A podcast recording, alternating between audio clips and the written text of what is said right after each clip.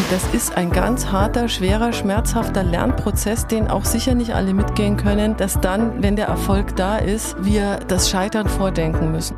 Das hört nicht auf. Das wird auch nicht einfacher. Nee, es wird wahrscheinlich unberechenbarer, es wird schneller und darauf müssen wir Organisationen und Verhältnisse schaffen, die darauf überhaupt noch reagieren können. Bridging Perspectives, der Corporate Podcast.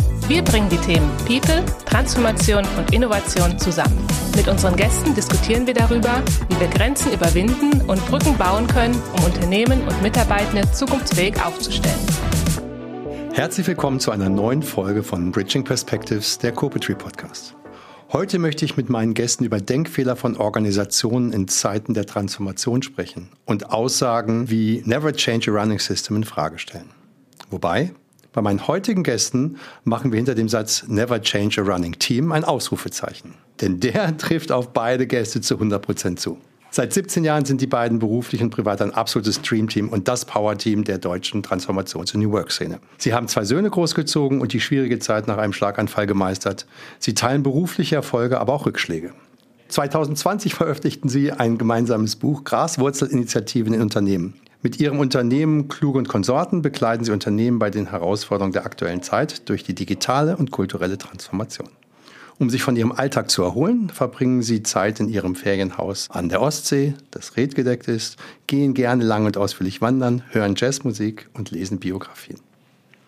Ein wirklich beeindruckendes Paar und ich freue mich sehr, dass Sie heute unsere Gäste sind. Herzlich willkommen, Sabine und Alexander Kluge. Und wir freuen uns auch sehr. Danke, dass wir hier sein dürfen. Danke für die Einladung.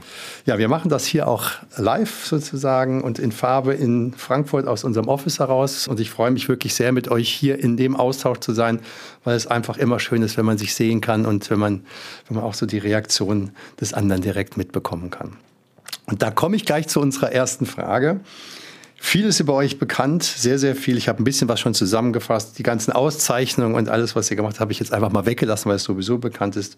Aber vielleicht gibt es ja das ein oder andere, was nicht so bekannt oder bis unbekannt ist über euch.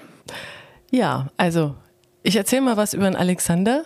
Das war nämlich ein ganz wilder Jugendlicher. Der hat nicht nur seine ersten Verdienste in Berlin mit dem Organisieren großer Partys eigentlich äh, zugebracht. Wahrscheinlich mehr, als er irgendwie in der Schule war, sondern er hat auch an Modeschauen mitgewirkt, Müllmodeschauen und ist da als Model, wie man das so getan hat in den 80ern, mit coolem Blick und breiten Schultern über irgendwelche Laufstege gestarkst, wahrscheinlich sogar in Stöckelschuhen. Darüber gibt es übrigens ganz viele Bilder und vielleicht können wir da ja Die möchte ich sehen. Die möchten wir sehen. Also für die, für die jüngeren Hörer unter uns, es gab eine Zeit vor dem Internet und ähm, deshalb gibt es echt kein Bildmaterial. Also ich glaube nicht, wenn man jetzt nach Müllkultur googeln würde, dass man da Bilder von uns findet. Vielleicht findet man irgendetwas, aber wir sorgen dann mal dafür. Also ich muss anscheinend dann mal in die Mottenkiste gehen und muss mal schauen, was wir an Bildern tatsächlich teilen können. Da finden wir dann was. Unbedingt. Es wurde ja auch aufgenommen und gar nicht gar nicht von irgendwem, sondern wirklich sehr, sehr berühmter Persönlichkeit. Naja, wir hatten, ne? wir hatten das große Glück damals, ähm, dass es ein Format gab, das war irgendwie die, äh, es war immer eine, eine ein Mitternachtsspecial gab es immer während der Offline. Das war eine, eine Modenschau, die halt außerhalb der Modeszene, Berliner Off-Szene. Und wer da auch fotografiert hat, war halt ähm, Jim Rakete, ja. Und das cool. war, war man natürlich total stolz, dass wir da also wirklich ganz irre Bilder produziert haben, wirklich noch Potsdamer Platz, Mauer, ähm, kein einziges Gebäude da. Also wenn du heute da stehst, das ist ja unvorstellbar, wie das in der Zeit vor dem Mauerfall das war. Aussah. War noch von 1990. Ja, ja, ja. ja, ja. ja echte Brache damals. Ne? Irre, irre Zeit auch in Berlin. Mhm. Ja, ja. Aha. Gut, jetzt weiß es die Welt. Jetzt weiß es die Welt. Jetzt weiß es die Welt. Gibt es irgendetwas über Sabine, was die Welt noch nicht weiß, aber das jetzt gelüftet wird? Ta tatsächlich gibt es einfach eine ganz süße Geschichte. Also wenn, wenn, wenn du mich schon fragst, was weiß vielleicht, also es wissen vielleicht einige, aber ich glaube, es wissen ganz wenige, dass Sabine eigentlich eine ganz tolle Entscheidung getroffen hat, ähm, in ihrem äh, in ihrer bayerischen Heimat irgendwann zu sagen, ich möchte mal ein Jahr ins Ausland und ähm, möchte gerne ähm, als Au pair arbeiten und hatte sich halt so vorgestellt, man könnte so nach Island gehen. Ja. Und total naheliegend. Ja, das war also offensichtlich eine, eine naheliegende Entscheidung. Ähnlich wie Bayern sozusagen, ja. ja. Also Island wäre ein gutes Ziel und die Geschichte ist natürlich ganz nett und macht mich immer schmunzeln, dass sie dann eben, nachdem es unter IS, also nicht unbedingt den Eintrag Island in der Süddeutschen Zeitung gab, sondern Israel und sie dachte, na dann nehme ich halt Israel statt Island. Ähm, das ist in die gleiche Richtung. ja, ähm, sie sich dann in den Flieger nach Israel setzte und da glaube ich also schon eine sehr prägende Zeit für sich erlebt hat, weil also ich bin Jahre später mit ihr dann nach Tel Aviv und nach Jerusalem gereist und es waren überall leuchtende Augen in deinen Augen. Ja. Also waren, du hast einfach gebrannt für dieses Land und tust es natürlich immer noch. Und gerne würden wir auch wieder hinfahren. Es ist immer so, die politische Situation hält uns ab und zu davon ab, aber die Gedanken an diese Zeit sind immer präsent. Das stimmt, aber zu meiner Ehrenrettung muss ich noch sagen, ich wusste damals schon, dass es zwei verschiedene Länder sind. was, hat dich, was hat dich in Israel, wenn du so einen Punkt sagst, der dich in Israel so besonders berührt hat oder beeindruckt hat? Also ich glaube äh, äh, sowieso, ähm, wenn du aus Deutschland kommst, ähm, also mich hat Geschichte immer interessiert und ja. die Shoah, das fand ich natürlich schon auch ganz, ganz wichtig, sich damit zu beschäftigen. Aber man muss eben auch sagen, also speziell Tel Aviv ist ein Land, das ist getränkt mit Lebensfreude ja, und mit Lebensenergie. Ja. Und das äh, spürst du halt jede Sekunde und jeden Millimeter, den du da unterwegs bist. Das kriegst sofort Gänsehaut, wenn ich drüber erzähle. Ich finde die Bildung der Menschen mhm. immer beeindruckend. Ganz, ganz also Die Breite und die Tiefe der mhm. Bildung mhm. ähm, und dieses Nicht-Aufgeben und Leben, wo auch wenn du weißt, dass quasi ja. irgendwie da über einen Hügel nur eine Rakete kommen kann, aber da ist mehr und man geht trotzdem feiern und, und, und lebt und oben hast du ja Beirut dann irgendwann bei mhm. Haifa. Also mhm. es ist schon, ähm, aber sie, sie, lassen sich einfach nicht unterkriegen. Absolut ja. besonderes Stückchen Erde. Ja, mhm. sehe ich auch so. Ja, spannend. Vielen Dank für den kleinen Einblick. Mal gucken, was wir vielleicht noch aus euch rauskitzeln können. ähm, da ihr ja sehr viel rumkommt und auch sehr viel seht, vielleicht mal so eine kleine Einstiegsfrage, wenn ich mir das erlauben darf wenn wir jetzt mal, sagen wir mal, die Unternehmen vergleichen, vor Corona und jetzt, ich will nicht sagen nach Corona, aber irgendwo in einem Auslauf, wo würdet ihr sagen, wo stehen die Unternehmen? Wo gibt es vielleicht Unterschiede? Was, was hat sich verändert? Was hat sich leider doch nicht verändert? Kommt mhm. gerade wieder so ein bisschen zurück, dooferweise. Mhm. Ich glaube, direkt am spürbarsten ist momentan die Suche nach dem neuen Modus Vivendi in einer Welt, in der nicht mehr alle Leute zur Arbeit kommen. Also das ist, glaube ich, eine Frage, die eine ganz konkrete Fragestellung ist und nicht wirklich eine strategische Fragestellung, sondern eine, da sitzen halt Unternehmen und Organisationen in großen Bürogebäuden, denken sich aus, wie sie die Anwesenheitspflichten organisieren sollen und alle ignorieren diese Pflichten. Es kommt keiner.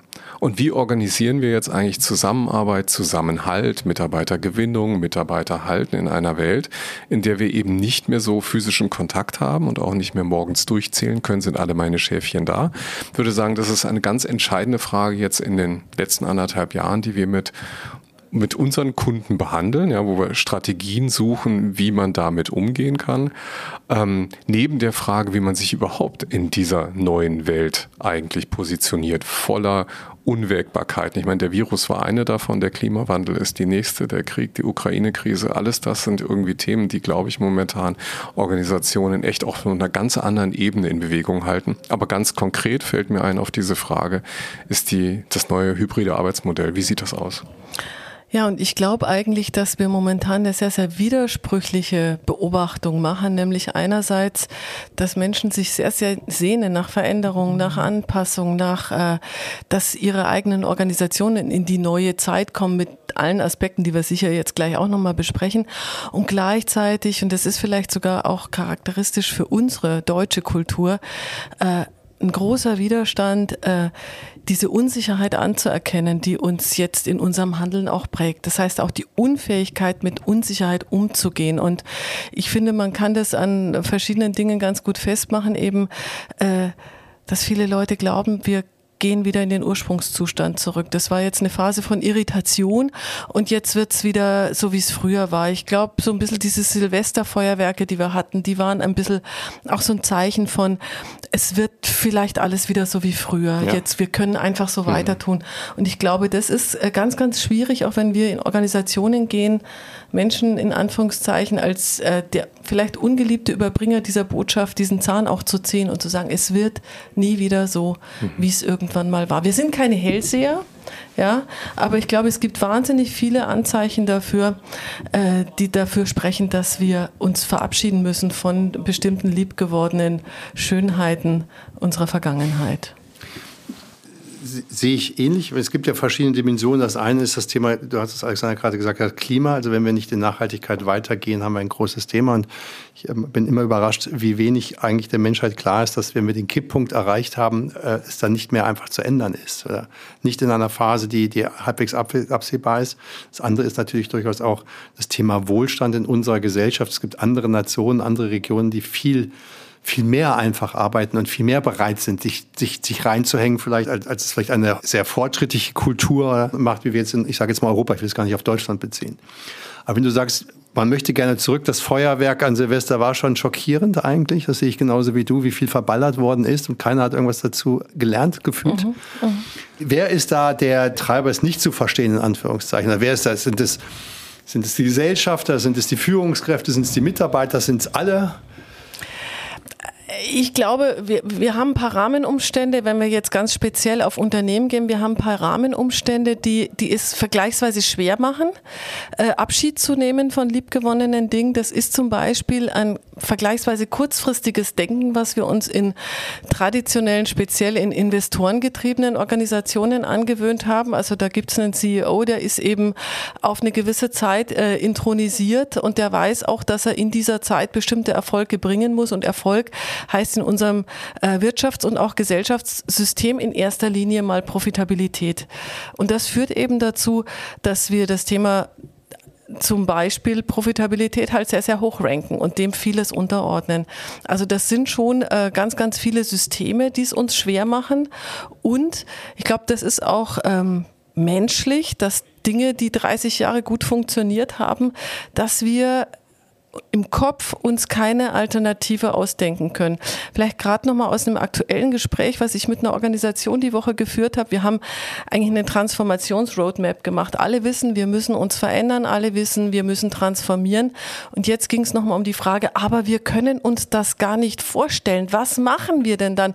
Könnt ihr uns das, wir fahren da nächste Woche jetzt hin, könnt ihr uns das noch mal ganz genau erklären, was wir dann machen? Wir als Geschäftsführer, Führungsteam, was die Leute dann dann machen und wie konkret ihr uns physisch helft, weil es gibt gar keine Bilder dafür, wie eben zum Beispiel eine Transformation, eine Migration, eine Integration von zukünftigen Strömungen eigentlich in unserer heutigen Zeit ausschauen kann. Und da sind wir natürlich teilweise auch echt Geburtshelfer dieser Bilder, um mal zu sagen, wie kann denn eine Organisation, eure Organisation morgen auch noch funktionieren, vielleicht aber unter ganz anderen Rahmenbedingungen vorzeichnen. Ich hatte gestern ähm, ein Workshop, das war ganz interessant, äh, auch deutscher Mittelständler, also sehr spann spannendes Szenario, vor allem also Vertriebs, Vertriebsleute, Marketingleute. Ähm, und die, äh, die, die, das Motto für dieses Jahr hieß Simplify Complexity. Und wer Peter Kruse kennt, weiß, wenn wir eins nicht können, ähm, dann Komplexität vereinfachen, sondern die Antwort auf Komplexität ist mehr Komplexität. Weil wir müssen irgendwie sehen, dass wir den Vernetzungsgrad in Organisationen oder über Organisationsgrenzen hinaus erhöhen, damit wir mit dieser, mit dieser Komplexität, die wir gerade haben, mit der Unberechenbarkeit der Umwelt irgendwie umgehen können. Und das fand ich total interessant, weil das ist nämlich der Traum, den auch viele geträumt haben, nachdem Corona endlich vorbei war und der starke Mann auf der Brücke aufgeräumt hat, dass jetzt alles wieder so ist wie früher. Und ähm, diese Illusion, die versuchen wir eigentlich vorsichtig ähm, in Luft aufzulösen, wenn wir mit Kunden arbeiten und ihnen klarzumachen, das hört nicht auf. Das wird auch nicht einfacher. Nee, es wird wahrscheinlich unberechenbarer, es wird schneller ähm, und darauf müssen wir Organisationen und Verhältnisse schaffen, die darauf überhaupt noch reagieren können. Ich ähm, finde auch, dass es anstrengender wird und ähm, alles und dass es einfach keine Ruhe mehr gibt. Also es die Pandemie war irgendwie halbwegs hoffend durch, dann kam Omikron und dann hat man Omikron, ähm, also das kam ja sogar, das kam, da, da ging die Welle nach unten wirklich mehr wie prognostiziert, aber dann fing der verrückte Russe an, ähm, in die Ukraine einzumarschieren und ähm, das war dann auf einmal schon wieder, man gesagt, das kann jetzt nicht wahr sein, dass daraus Energiethematiken entstanden und welche Abhängigkeit wir als Deutschland haben, dass man da eigentlich, man wusste es, aber da wurde das Publik und die Inflationsthematiken heraus. Ich finde dazu, dass es einfach keine Ruhe mehr gibt auf allen Fronten, weil das sind auf einmal Dinge, die merken wir ja, die merken wir ja sozusagen als, als, äh, als Führungskraft wie auch als Mitarbeitende, spätestens wenn man zu Hause seine eigene Stromrechnung aufmachen muss. Ne? Ähm, von daher ist schon ein klares Verständnis, also ich habe ein großes Verständnis zu sagen, dass man irgendwo gerne Ruhe hätte der Deutsche ja erst recht, behaupte ich mal. Ja, der hat ja gerne einen Plan und dem läuft er wie so ein Lemming hinterher, egal was passiert. Das sind Amerikaner, Engländer, Franzosen ein bisschen flexibler, sage ich mal, als, als, als wir Deutsche.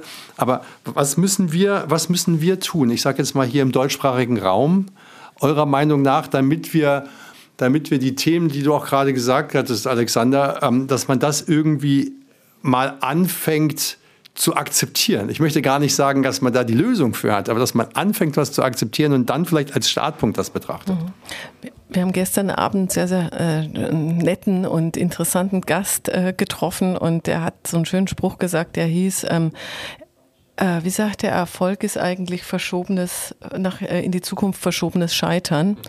Ähm, da kann man ganz schön lang drauf rumkauen und ähm, wir haben in unserem Vorgespräch auch schon mal gesagt, dieser, dieses äh, Idiom äh, Never change a running system ist eigentlich genau äh, das Problem, äh, weshalb Organisationen teilweise heute nicht klarkommen mit dem, äh, was sie da erleben, weil wir lernen müssen und das ist ein ganz harter, schwerer, schmerzhafter Lernprozess, den auch sicher nicht alle mitgehen können, dass dann, wenn der Erfolg da ist, wir das Scheitern vordenken müssen und das Scheitern kommt, wenn wir glauben, dass wir auf der gleichen Welle weiterfahren in der Zukunft wie auf der, der wir gerade erfolgreich sind.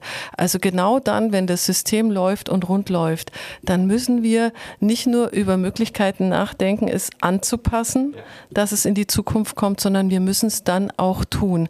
Und das muss eben auch der CEO, der einen Fünfjahresvertrag hat, auch wenn es auf seine, auf seine Profital auf seiner Profitabilität lastet. Das ist was, was uns unheimlich schwer fällt, aus so einem erfolgsverwöhnten äh, Phase rauszugehen und zu sagen, aus mir heraus bin ich in der Lage, äh, das, was jetzt um mich herum ist, vorzudenken und anzupassen und einen Modus zu ändern. Ganz, ganz schwierig. Also für uns als Individuen, ja, wann fängst du an? Ich sage dann manchmal auch äh, in, in, in, in Trainings oder Workshops, wann fängst du an, gegenzusteuern, wenn du ein paar Kilo zu viel auf der Waage hast und die Hose zwickt? Ja, wann fängst du eigentlich wirklich an, äh, wirklich was anders zu tun? Wann fängst du an, deine IT-Systeme auf Vordermann zu bringen und aufzuhören mit Flicken, sondern wirklich in neuen Lösungen zu denken? Wann bist du bereit, diese Investitionen zu tun, die immer auf die Profitabilität gehen, aber dafür dafür sorgen, dass deine Organisation auch dann noch existiert, wenn du längst raus bist? Ganz, ganz schwierige Übung.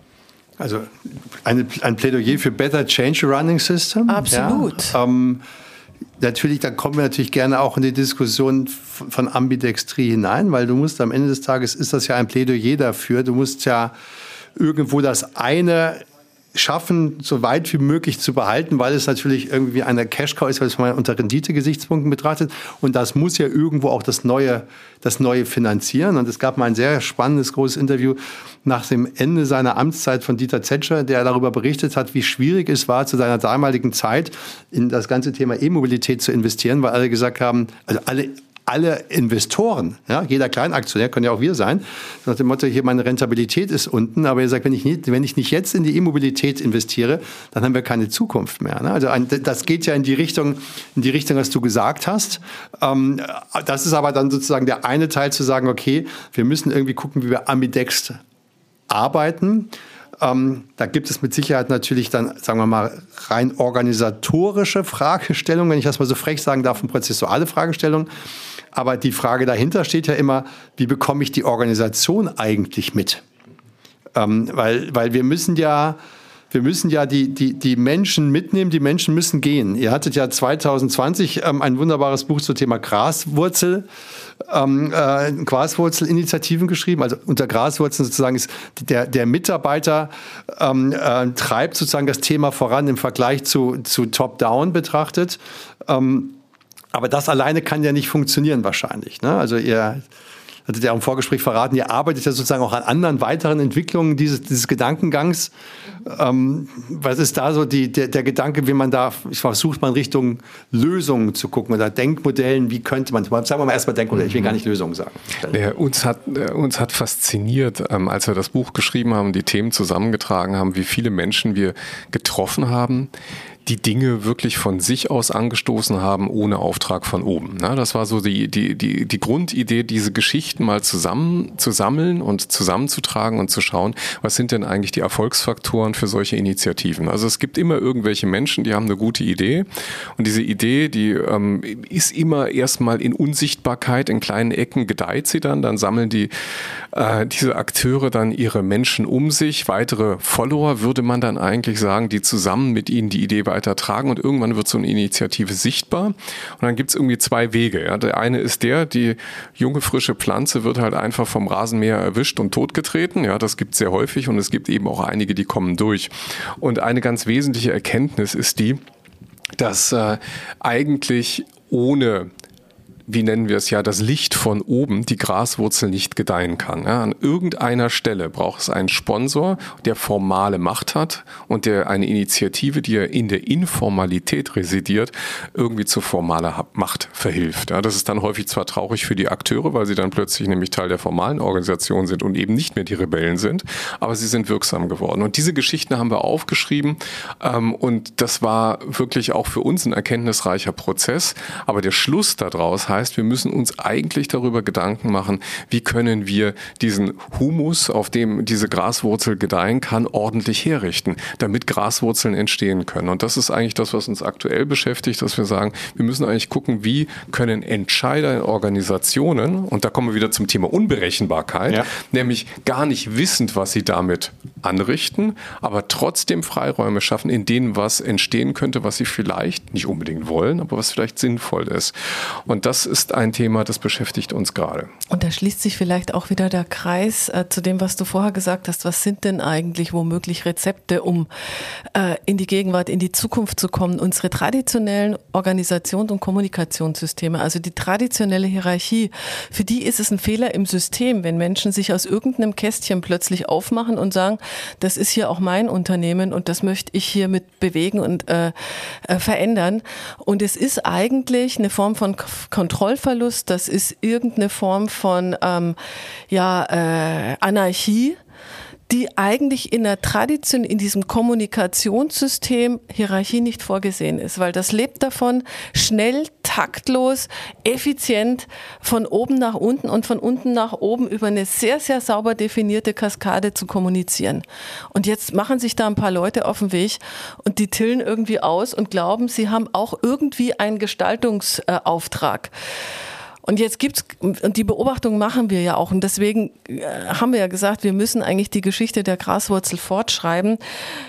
Wir machen die Beobachtung, ich habe dir hier was mitgebracht. Wir haben hier, als wir bei Siemens unsere Graswurzelinitiative gegründet haben, 2015, die Grains, die Saatkörner. Da haben wir zu Weihnachten dem Vorstand ein Booklet geschenkt, das habe ich hier mitgebracht, ja, wo jeder ein Zitat, ja, wo jeder ein Zitat äh, dem Vorstand mitgegeben hat, warum wir glauben, dass wir die Grains brauchen. Ähm, der hat das gelesen, hat es auch kommentiert. Wir kennen aber auch Graswurzelinitiativen von großen Unternehmen, von äh, beliebten Arbeitgebern, äh, wo die Leute, die eine Graswurzelinitiative gemacht haben, sozusagen äh, ins, äh, ins Büro ihrer, Vor äh, ihrer Führungskräfte zitiert wurden. Und dann hieß es, wir möchten nicht mehr, dass ihr den Vorstand ansprecht oder anschreibt. Wir möchten nicht mehr, dass ihr da direkt in Im Kontakt Ernst? geht. Dafür gibt es die Kaskade. Und da kann man halt sehen, ähm, was ist denn jetzt eigentlich ratsam und weise. Die meisten äh, Top-Executives beschweren sich drüber, dass ihre Organisation so träge ist und wir haben ja alles verstanden, aber wenn es unsere Leute nur verstehen würden und wenn die mal nicht so träge wären. Und das ist ein absolutes Zeichen für fehlende Sensorik von Entscheidern ihrer eigenen Organisation gegenüber. Und eine richtige und eine gute Sensorik ist nämlich, ich lade mir diese Leute ein, ich will verstehen, was die machen, warum sehen sie diesen Handlungsbedarf, warum verschwenden sie extra Energie um äh, die Organisation zu verändern. Und deswegen ist uns sozusagen dann irgendwann klar geworden, es reicht nicht, den Akteuren Mut zu machen, sich auf den Weg zu machen und ihre Organisation mitzugestalten, sondern wir müssen auch den Führungskräften, den Entscheidern, denjenigen, die das Gestaltungsmonopol haben, auch wirklich sagen wir, die Kraft und den Mut geben, dass sie sich trauen, loszulassen und Kontrolle sozusagen aufzugeben in dem Bemühen und in dem Bestreben, hier die Energie zu bündeln und die Leute mit reinzuholen, die offenkundig Lust haben, mitzugestalten. Das ist das Beste, was dir passieren kann als, äh, als CEO, als Top-Executive, dass deine Leute sagen, wir haben hier Bock mitzugestalten, aber hör uns bitte zu, was wir aus unserer Perspektive sehen. Also das nächste Buch äh, ist dann für die Entscheider die dann äh, Freiraum für Papageien, weil für uns sind die Papageien diejenigen, die bunt sind, die laut sind, vielleicht auch manchmal nicht laut sind, aber die auf alle Fälle nicht das tun, was alle Pinguine tun, nämlich dann äh, den Hügel runter zu rutschen, weil es die anderen auch gemacht haben. Und aber wir brauchen beide, ne? Absolut. Aber das heißt, die Papageien sind ja nicht die Führungskräfte, oder? Nee, nee, die Papageien nee, sind die, die sich trauen. Genau, aber sie sind halt Mitgestalter, ne? Also sie gestalten unsere Welt genauso mit und sie haben oft gute Ideen. Ich meine, das das, Bild haben viele Organisationen, vor allem Menschen, auch die sich mit Innovation beschäftigen, wissen immer, es gibt da diese Querdenker, es gibt die Leute mit den verrückten Ideen, aber die werden halt häufig abgewürgt. Also entweder schlägt halt die Hierarchie zu, ähm, jemand anders schmückt sich mit deinen Federn oder eben wir kommen in eine Situation, wo sie sich gar nicht überhaupt aus ihrem Loch trauen oder gleich das Unternehmen wechseln. Und heute, wir stehen ja auch in, das ist ja eine der großen Herausforderungen auch, wir haben ja gar nicht mehr den Nachwuchs. Also wir haben gestern gerade das Thema, wo kriegen wir eigentlich Big Data Analysts her. Ja, das ist ja ein großes Thema, das beschäftigt viele. Es gibt halt eben keine. Ne? Wo bekomme ich eigentlich diese smarten Leute her, die oft Papageien sind? Ja, die haben nämlich eigentlich gar keine Lust, in sich in irgendein bestehendes System zu integrieren. Und da kommt halt eben die Frage her, ähm, wie können wir in der Organisation eben diesen fruchtbaren Boden schaffen, damit die sich wohlfühlen und uns vorantreiben. Dafür muss man loslassen können als Führungskraft. Dazu muss man eben auch, das ist, kommt ja eigentlich aus der Agilitätsdiskussion, ne? safe enough to try. Lassen wir die doch bohren. Solange sie über der Wasserlinie bohren, versinkt das Schiff nicht. Sie können doch da bohren, ja. Aber sie sollten. Selbst unter Wasser, wenn gebohrt wird, ähm, kann man es nochmal stopfen. Genau, ne, vielleicht also, auch noch eine Es sollte nicht zu groß sein. Ja. genau, vielleicht sollten wir uns dann noch ein paar Fische dazu holen, den einen oder anderen Delfin, der dann ja. hilft. Ja. Und Ralf, du hast vorhin gesprochen von der, also von der Belastung auch. Ähm, man muss irgendwo auch zur Ruhe kommen. Und jetzt leben wir ja in der Situation, wo äh, Menschen gar nicht mehr unbedingt ins Büro fahren müssen und äh, die Möglichkeit, weil das ist momentan bei ganz vielen Unternehmen, also große zentrale Frage, kriegen wir dreimal am Tag, kriegen wir einen Auftrag erteilt, der heißt, können Sie uns helfen, unsere Leute wieder ins Büro zu holen? Wie kommen die wieder zurück? Da sagen wir, die kommen gar nicht zurück, weil nämlich äh, unsere Zeit mittlerweile so arbeitsdicht und komplex geworden ist, dass das genau die Ruheräume sind, die sich die Leute verschaffen. Nein, ich verzichte drauf, zwei Stunden am Tag im Verkehr hier in Frankfurt zu stehen. Die zwei Stunden, die verbringe ich besser mit meiner Familie. Das heißt, natürlich brauchen wir sowohl die Bewegung als auch die Stabilisierung. Ja, das ist ganz klar. Und unsere Arbeitsorte, die liefern uns aber diese Stabilisierung gar nicht mehr, weil wir einfach voller Regeln, voller Prozesse, voller ja, äh, komplexer Vorgänge den ganzen Tag sind. Und ähm, eigentlich diese Möglichkeit, hybrid zu arbeiten, virtuell zu arbeiten, die schafft eben auch die Ruheräume, damit Leute überhaupt mal wieder ihre Festplatte löschen können und irgendwie wieder klar im Kopf werden. Und das wird, also das werden wir noch sehr, sehr viel mehr brauchen. Das heißt, die Anlässe, wenn wir unsere Leute wieder im Büro haben, und das ist jetzt ein anderes Thema, ey, die müssen so gut sein, dass die Leute auch wirklich sagen, ey, das hat sich total gelohnt, hier wieder menschlich zusammenzukommen. Das hat ja einen Wert, menschlich zusammenzukommen. Absolut, aber, absolut. aber, aber nicht für irgendein Kommando- und Kontrollmeeting, das man auch asynchron oder, oder virtuell machen kann sehe ich ähnlich. Und es reicht auch im Zweifelsfall nicht, dass das Büro schön ist. es reicht auch im Zweifelsfall nicht, dass es einen Koch gibt, der besonders, also habe ich auch jetzt im Unternehmen letzte Woche gesehen, da gibt es einen eigenen Koch, der das macht. Ähm, es ist am Ende des Tages die Atmosphäre. Ähm, und dann sind wir doch schon auch wieder ein bisschen bei, bei, bei Kultur und Führung. Ähm, wenn wir über die Papageien nochmal sprechen, das eine war ja, wie kann ich, ein, wie kann ich einen Freigeist bei mir sozusagen einstellen und ihn behalten. Ja, das mhm. ist ja eine Frage. Aber die, die Frage dahinter, so habe ich es zumindest verstanden, ist ja noch viel mehr, wie schaffen wir es eigentlich, eine Organisation zu transformieren? Und da haben wir natürlich auf der einen Seite mal die Angebotsebene, also ich sage mal, also vielleicht externe Transformation kann man über alle, kann man lang und groß drüber diskutieren. Haben wir letztes Jahr im Circle auch über ausgiebig gemacht. Mhm. Aber sagen wir mal, es gibt irgendwo natürlich diese Angebotsseite. Sonst habe ich keine Rechtfertigung als Unternehmen zu existieren.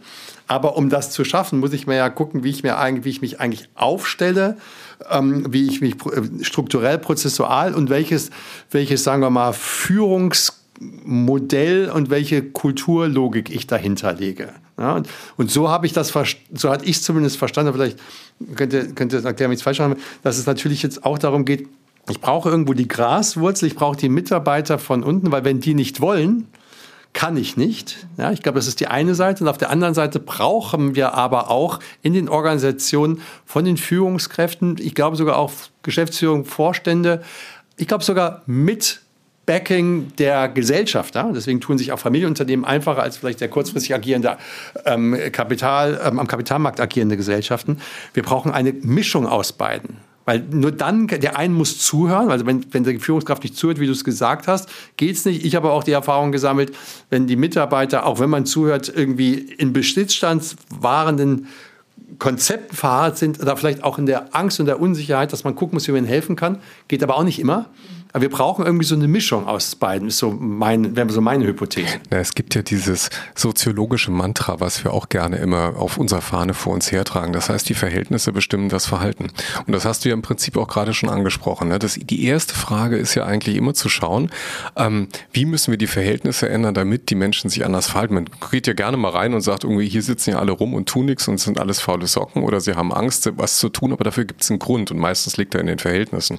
Das heißt, man muss eigentlich sich anschauen, anschauen, was schleppen wir eigentlich da seit 10, 20 Jahren mit uns rum oder länger. Frage Bonussysteme, Frage Incentivierung, äh, Frage um, von... Umgang mit Ideen aus der Mitte, ne? Ja, ja, also die... die also, was eigentlich schon hm. Ewigkeiten alt ist. Ja. Das ist ja nicht, das ja, ja, nichts Neues am Ende des Tages. Da gibt es natürlich nichts dieses Neues. Ideenmanagement, diesen ja. Briefkasten, der ist dann neben dem genau. Betriebsratbüro, da kannst du einen Zettel einwerfen, dann gibt es irgendein Gremium, von dem weiß man aber nicht genau, wie das Gremium aber die entscheidet. Idee ist ja grundsätzlich schon mal richtig. Ja, die Japaner haben das ja ziemlich umgesetzt. Aber die Mechanismen der alten Zeit funktionieren halt eben nicht mehr. Ne? Du hast heute, du willst heute transparent, transparent entscheiden. Du möchtest die Leute beteiligen an Entscheidungen. Und wie wir vorhin auch gesagt haben, ne, wenn du Komplexität mit Komplexität beantworten willst, musst du Menschen miteinander in Berührung und Kontakt bringen, damit auch Unvorhergesehenes entstehen kann. Und das alles passiert in alten Strukturen nicht. Das heißt, du musst eigentlich erstmal überlegen, gibt ja so eine schöne Maßnahme, die wir gerne zum Amüsement bei unseren Kunden gerne immer mal an die Wand schreiben, die heißt Kill a Stupid Process. Ja? Also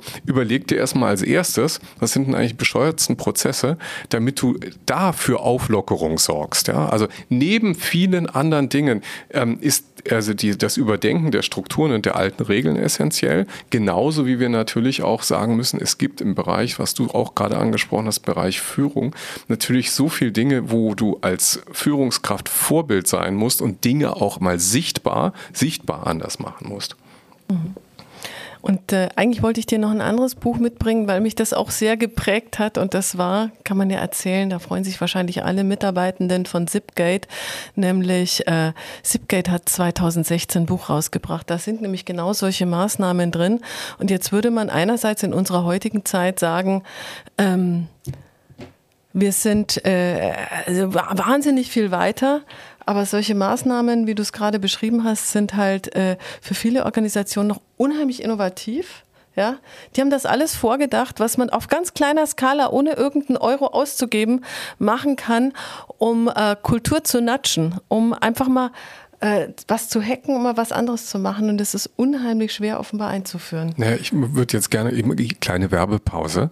Ähm, für, mal Werbung für unseren Podcast machen, nämlich das Gespräch mit dem Tobias Leisgang, was wir geführt haben. Ne? Also wenn man eine Organisation sagt, wir möchten Menschen ohne große Regeln miteinander in Berührung bringen, dann ist das nicht das Townhall-Meeting, wo der CEO was erzählt, sondern das vielleicht mal ein kleines Barcamp durchführen. Ja? Laufen lassen, gucken, welche Themen kommen eigentlich.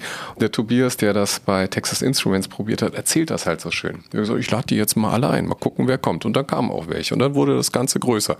Also so eine Initiative einfach mal, das war ein eine Graswurzelinitiative, die nachher formalisiert wurde, wo man das dann tatsächlich auch aufgenommen hat. Aber die Idee, Menschen miteinander ähm, ohne Regeln mal miteinander in Berührung kommen zu lassen, dann entsteht etwas Neues, den Mut auch zu haben, etwas Neues entstehen zu lassen, den Raum dafür zu geben.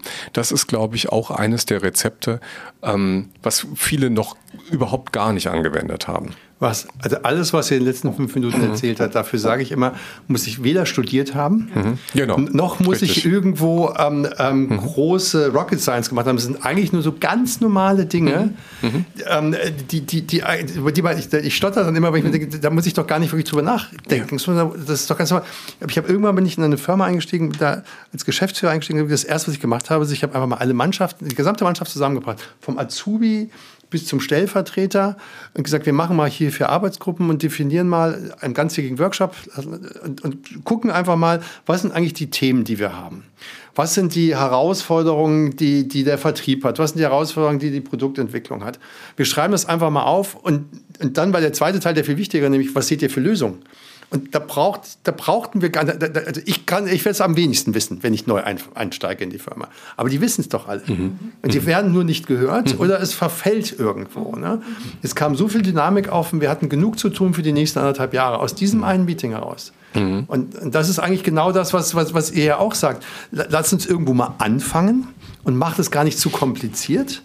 Aber ihr müsst als Führungskräfte auf der einen Seite erstmal auch zuhören und dann kommt das, wenn wir sagen, better change running mhm. system.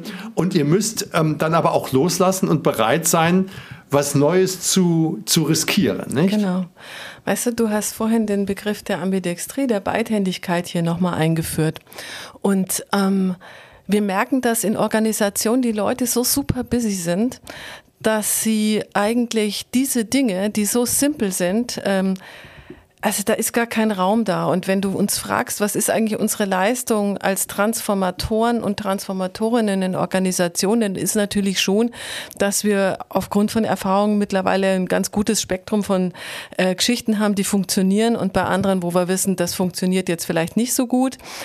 Ähm, aber vor allen Dingen echt so dröge das klingen mag, sind wir Projektleiter und Leiterinnen, weil ähm, Selten ist es so, dass wir bei einer Kulturanalyse, die eigentlich am Anfang immer steht, Sachen rauskriegen, die die Organisation selber nicht wüsste. Ja. Also wir haben ganz oft Führungsteams, haben wir jetzt gerade aktuell wieder. Weiß es die sagen, Organisation nicht, weiß es oder wissen es auch die Führungskräfte? Die Entscheider wissen es ganz oft, die sagen, also 95 Prozent von dem, was ihr über die Interviews mit den Leuten rausgekriegt habt, wissen wir. Und dann kommt meistens so, ja, haben wir doch schon lange gesagt, dass wir das machen wollten. Talentmanagement und ähm, irgend so Learning Fridays und was auch immer. Und dann kommt meistens die große schmerzhafte Frage, sag mal, warum haben wir es eigentlich nicht gemacht? Ja? Und da sind wir dann tatsächlich sehr, sehr hilfreich. Es gibt ja immer so die Frage, brauche ich da jemanden von außen oder nicht? Ehrlich gesagt, man braucht für eine Phase, und das ist jetzt keine Eigenwerbung, damit wir jetzt irgendwie Projekte verkaufen, aber man braucht nur für eine Phase, die dauert vielleicht eineinhalb, zwei Jahre, braucht man ein paar Hände von draußen, weil die drinnen einfach kapazitativ nicht da sind. Und die stoßen immer wieder an und kommen immer wieder um die Ecke gerannt und sagen, haben wir das jetzt schon angepackt und machen wir jetzt da weiter und sorgen dafür, dass wir dranbleiben. Vielleicht nochmal äh, als Beispiel, Dein Vorgänger Konzern Deutsche Messe. Wir haben das Thema Working Out Loud eingeführt. Ein soziales Lernprogramm, was allen Leuten die Möglichkeit gibt, mitzumachen. Und äh, auch noch so ein anderes äh, äh, soziales Lernformat, was alle sechs Wochen gelaufen ist. Und dann hieß es, ja, und wenn keiner kommt, was machen wir denn dann?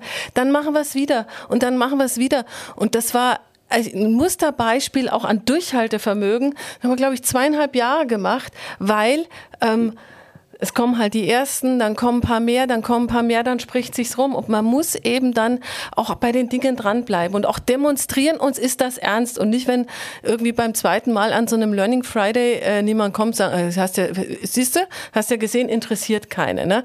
Und da braucht's halt manchmal wirklich diese Kapper von außen, aber auch diese nervigen Biester wie uns halt, die halt sagen, hey, äh, lass uns das mal nicht wieder hinten runterfallen. Nur so verändern wir Kultur, wenn wir an den Dingern auch dranbleiben und die auch nachhaltig durchsetzen und umsetzen, bis sie irgendwann von intern übernommen werden und eingeplant sind.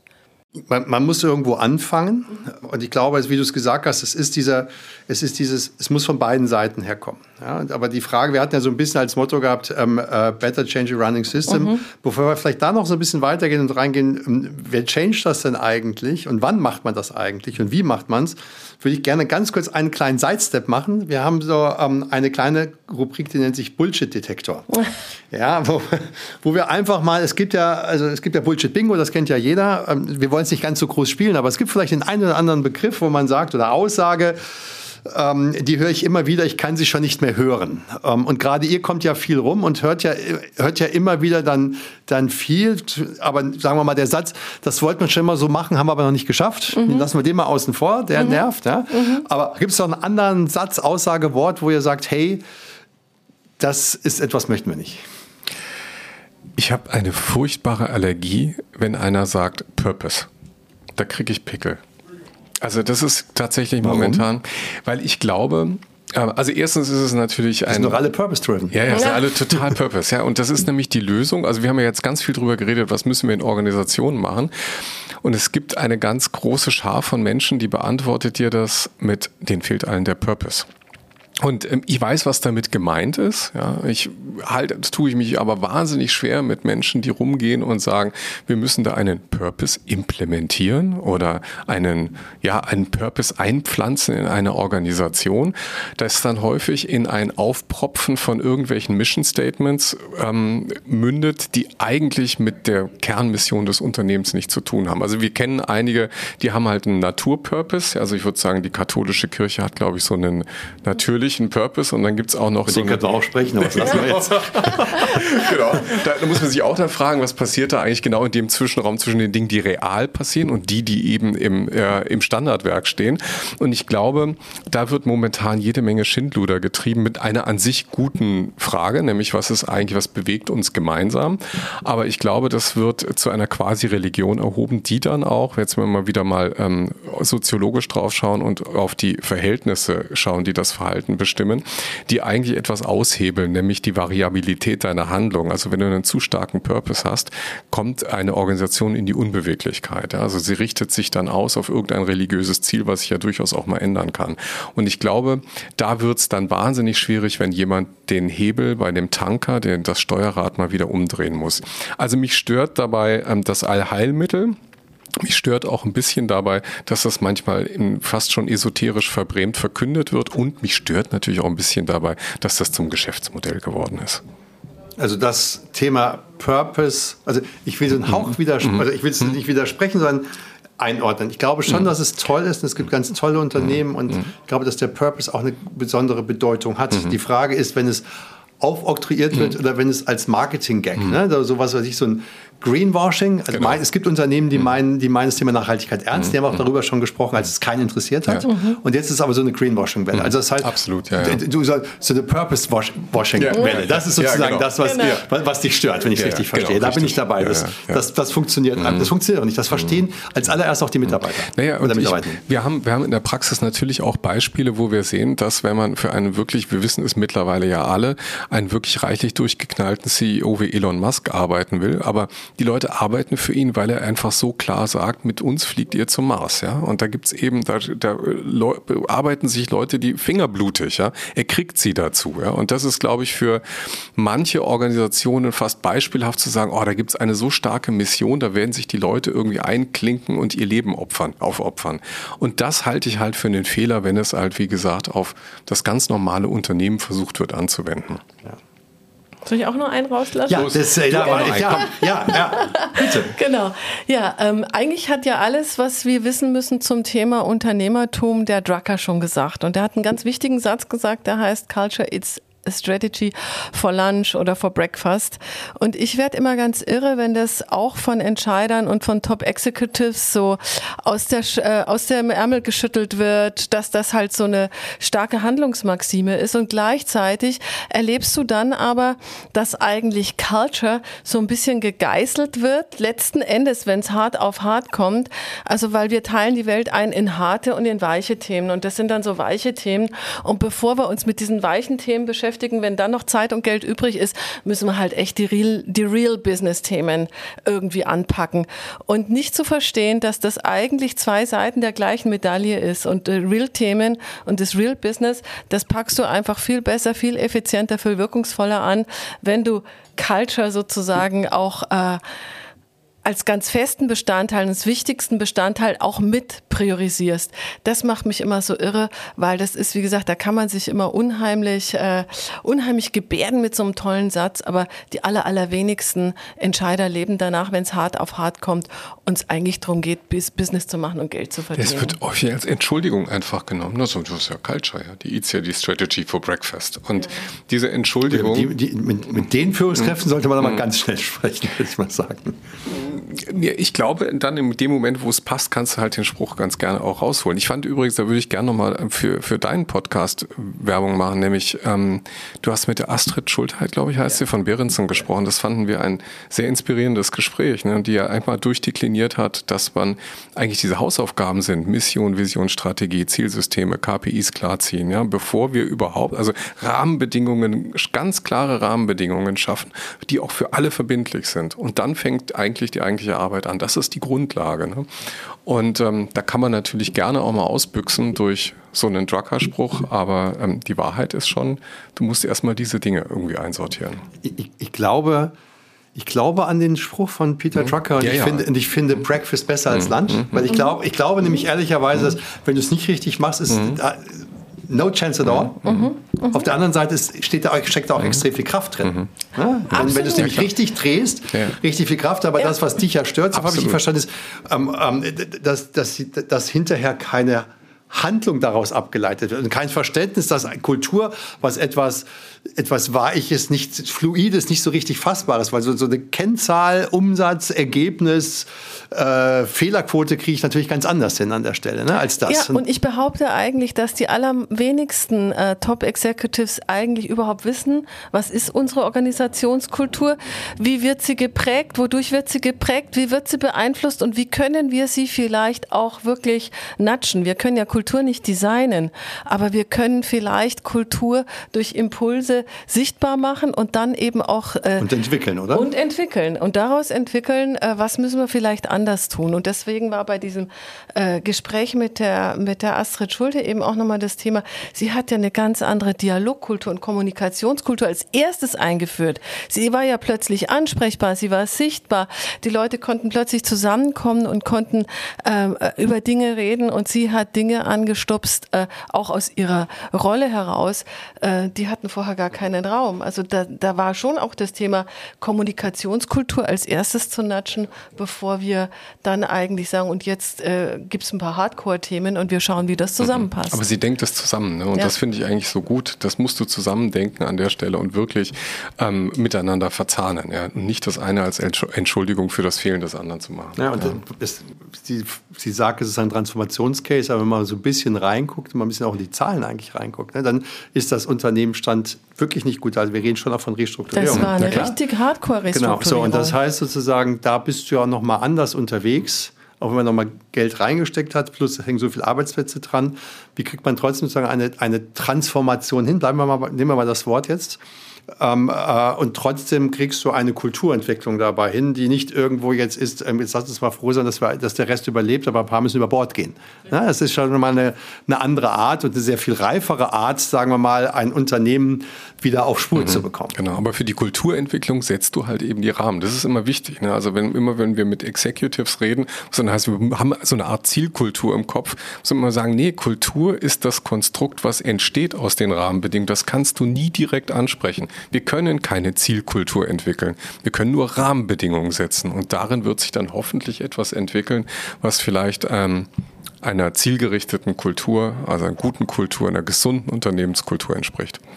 Wir haben eine Studie von Heidrick Struggles gefunden, wo mal der Durchschnitts-CEO ähm, eines ähm, börsennotierten DAX-Unternehmens definiert wurde.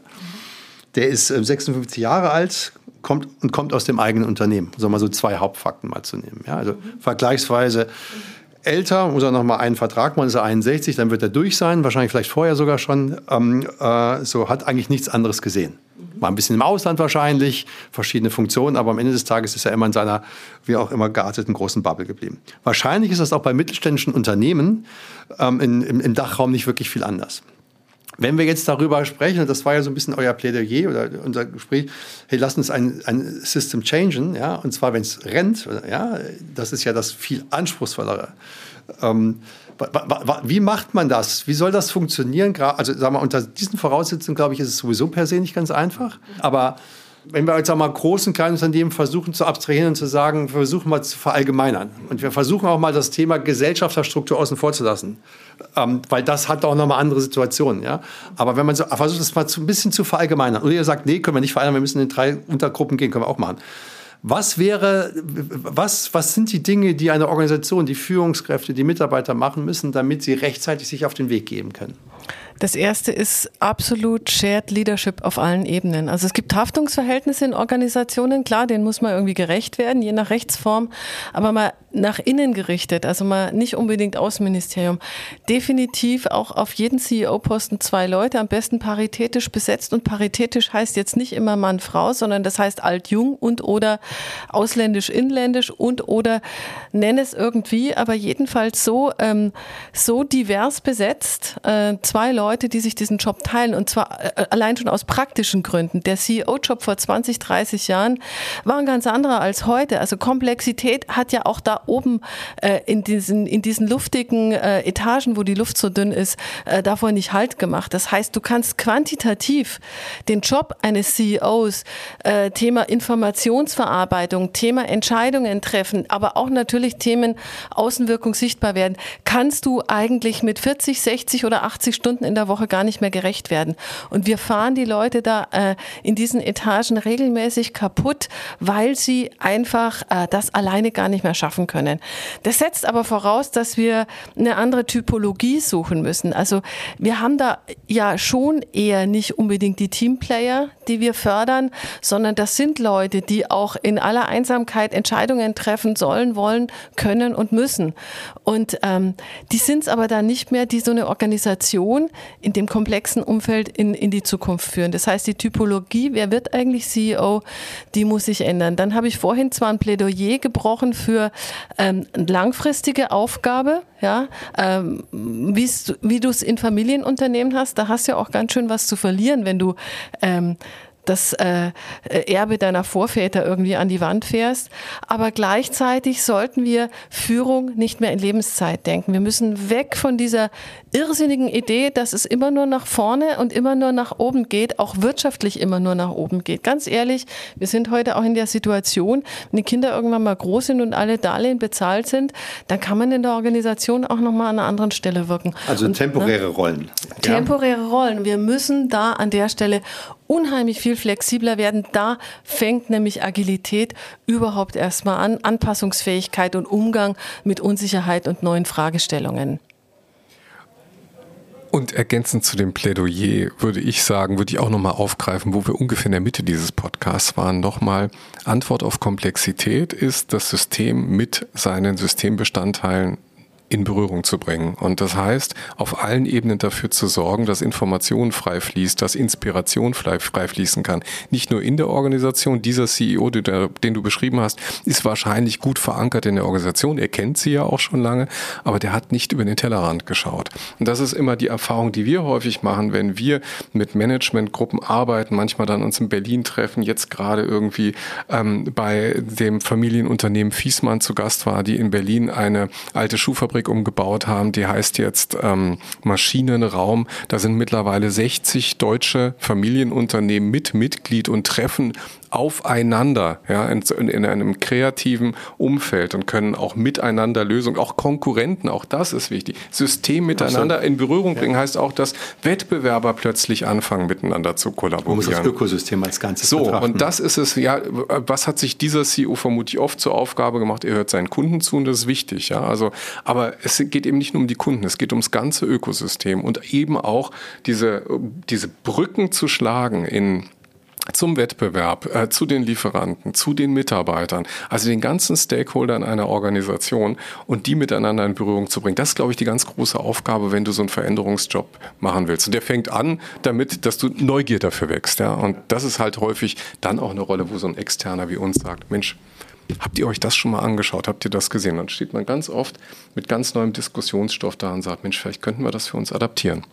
Und vielleicht nochmal, äh, also auch so ein Know-how-Thema. Also wie kann man eigentlich Transformation auch umsetzen? Auch das ist was, was kein Geld kostet.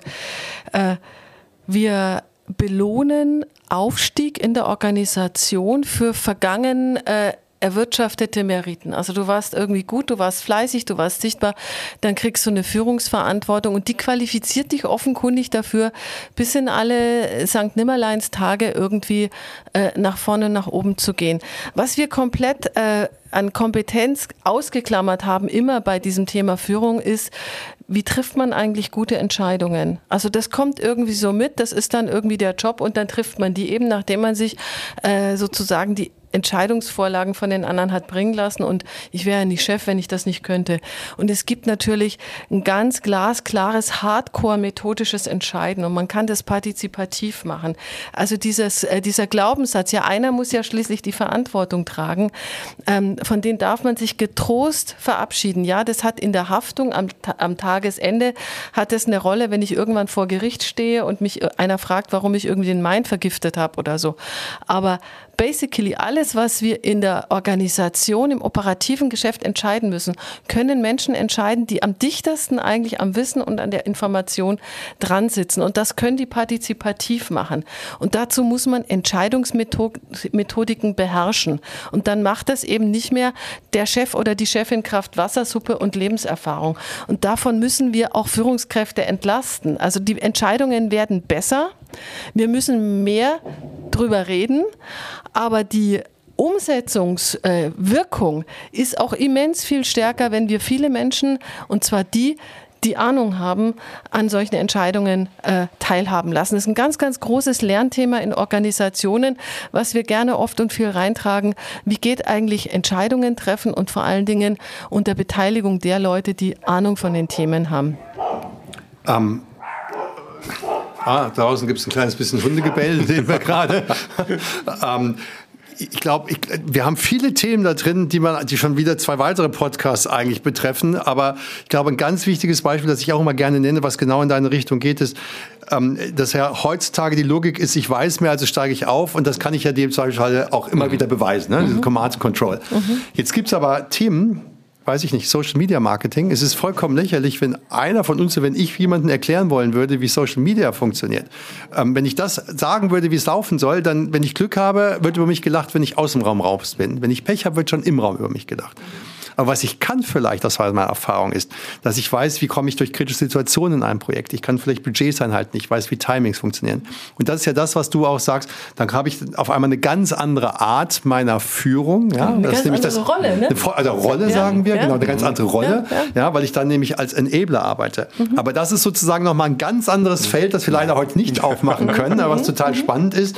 Ähm, weil, weil grundsätzlich haben wir so ein bisschen, ähm, kommen wir leicht ans Ende unseres Podcasts einfach von der, von, von der Zeit her. Das Plädoyer von euch, so habe ich es verstanden, war ja auch, war ja auch stärker in die Richtung, ähm, es geht ja nicht um den CEO, sondern ich verstehe es mal stellvertretend für die Führungsebene. Mhm. Es geht ja nicht mhm. um den Einsatz, es geht schon über die gesamte Führungsebene, die einfach, sagen wir mal, weiter sich ähm, äh, weit, also offen sein muss für Veränderung. Und wenn wir sagen, better change a running system, heißt es nicht per se, dass jedes Unternehmen sich ähm, äh, verändern muss, ähm, sondern man muss nur den richtigen Zeitpunkt abpassen und zumindest immer wieder mal reflektieren. Und wenn man feststellt, gut ist gut, aber man kann sich einfach warten, bis es zu spät ist. Das ist wie Kodak, die sagten, die, so, Digitalfotografie setzt sich nicht durch, wir werden schon weiter irgendwie mit unseren mhm. Spiegelreflexkamera arbeiten. Ne? Und die, mhm. das, das, ist ja der Klassiker natürlich mhm. irgendwie. Mhm. Ähm, ich würde zum Abschluss gerne noch so, wir machen immer so ein bisschen ähm, in so Zukunfts- Zukunftsvision. Und wenn wir über Zukunftsvision sprechen, dann denken wir darüber nach, sagen wir mal, wir schreiben das Jahr 2033. Das heißt zehn Jahre später. So, ähm, wenn wir da mal so, wenn ihr mal so drauf gucken würdet, so und sagt, hey, wie würden, was würdet ihr sagen, was ist in den letzten zehn Jahren in den Organisationen, in den Mitarbeitern, in den Führungskräften, was haben die getan, wo sind sie gut, also sich gut entwickelt und wo haben sie sich schlecht entwickelt? Also ein, so ein, ein Rückblick im Ausblick. Mhm. Mhm.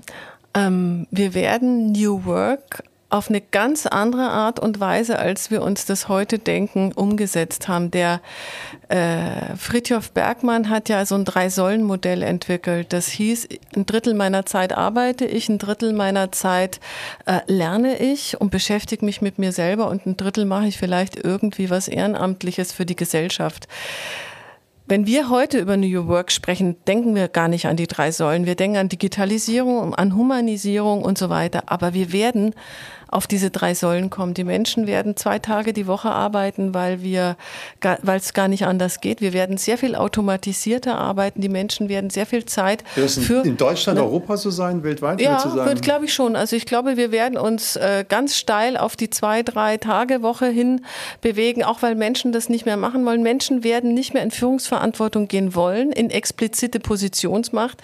Sie werden aber mitsteuern und mitgestalten wollen. Das heißt, wir werden sehr viel mehr partizipativ innovativ machen und Organisationen, die da nicht mitgehen können, da werden wir eine ganz starke Konsolidierung auch sehen. Also und vielleicht noch ein letztes Bild von mir.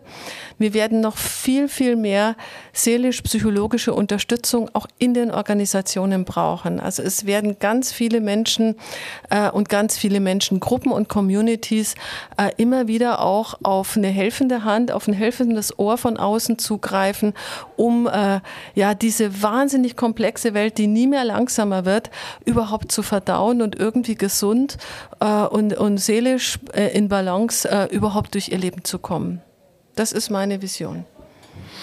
Vielleicht ergänze ich dann noch eine Komponente, die, also die vielleicht auch ein bisschen so mit dem Hintergrund der, der Technologie, die wir auch häufig in unseren Diskussionen immer mitschwingen haben, äh, vorkommt. Ich, ich sehe halt das eine Thema der Vernetzung von Menschen, das Miteinander in Berührung bringen, worüber wir heute schon sprachen. Ich glaube, das wird einfach unerlässlich sein. In zehn Jahren wird das eigentlich für Organisationen Pflicht sein, mit dem Ökosystem eng vernetzt zu sein. Und ich glaube, dass die Technologie unsere Arbeitswelt, Sabine hat es gerade beschrieben, ähm, massiv nochmal verändert wird, weil, verändern wird, weil wir unterschätzen immer im, in der Langfristperspektive, was Technologie wirklich tut. Und das zeigt mir zum Beispiel gerade die Diskussion um ChatGPT. Also wenn wir uns sowas angucken und sagen, wow, das ist ja faszinierend, eine künstliche Intelligenz, die mir mal einen 5000 Zeichen Blogpost alleine schreibt und den man sogar veröffentlichen könnte, dann ist das nicht die, das Kernfeature. Das Kernfeature wird sein, dass ganz, ganz viele Jobs durch Technologie massiv verändert werden. Und wenn wir da nicht aufpassen in den nächsten zehn Jahren, dann werden nur die überleben, die mit Technologie arbeiten können. Denn gegen die Technologie, und das ist heute auch klar, wird man überhaupt gar kein Bestehen haben, in vielen Berufen nicht mehr. Das wird eigentlich eine gesellschaftliche Aufgabe werden. Das fängt in der Schule an, das fängt vielleicht sogar im Kindergarten schon an. Und es geht natürlich bis hinein in die Berufswelt, dass wir da an der Stelle Menschen befähigen müssen, mit Technologie gemeinsam zu arbeiten. Das wird eine ganz große Herausforderung in den nächsten zehn Jahren. Das ähm, wäre schon wieder ein eigener Podcast zu überlegen, welche Fähigkeiten mhm. brauchen wir eigentlich in Zukunft mhm. und mhm. wie, ähm, wie bringen wir es der nächsten Generation bei? Und wir könnten über das Bildungssystem insgesamt oh, auch ja. sprechen. Oh, ja, ja, aber so viel Zeit haben wir heute nicht. Ähm, ich ähm, darf mich im Namen von allen Corporate Tree Kolleginnen und Kollegen ganz herzlich bedanken, dass ihr da wart, dass ihr euch die Zeit genommen habt und dass ihr uns ein paar Einblicke gegeben habt in eure Denkweise, ähm, wie wir ein gutes System besser machen können. Herzlichen Dank. Danke Dankeschön. für das schöne Gespräch.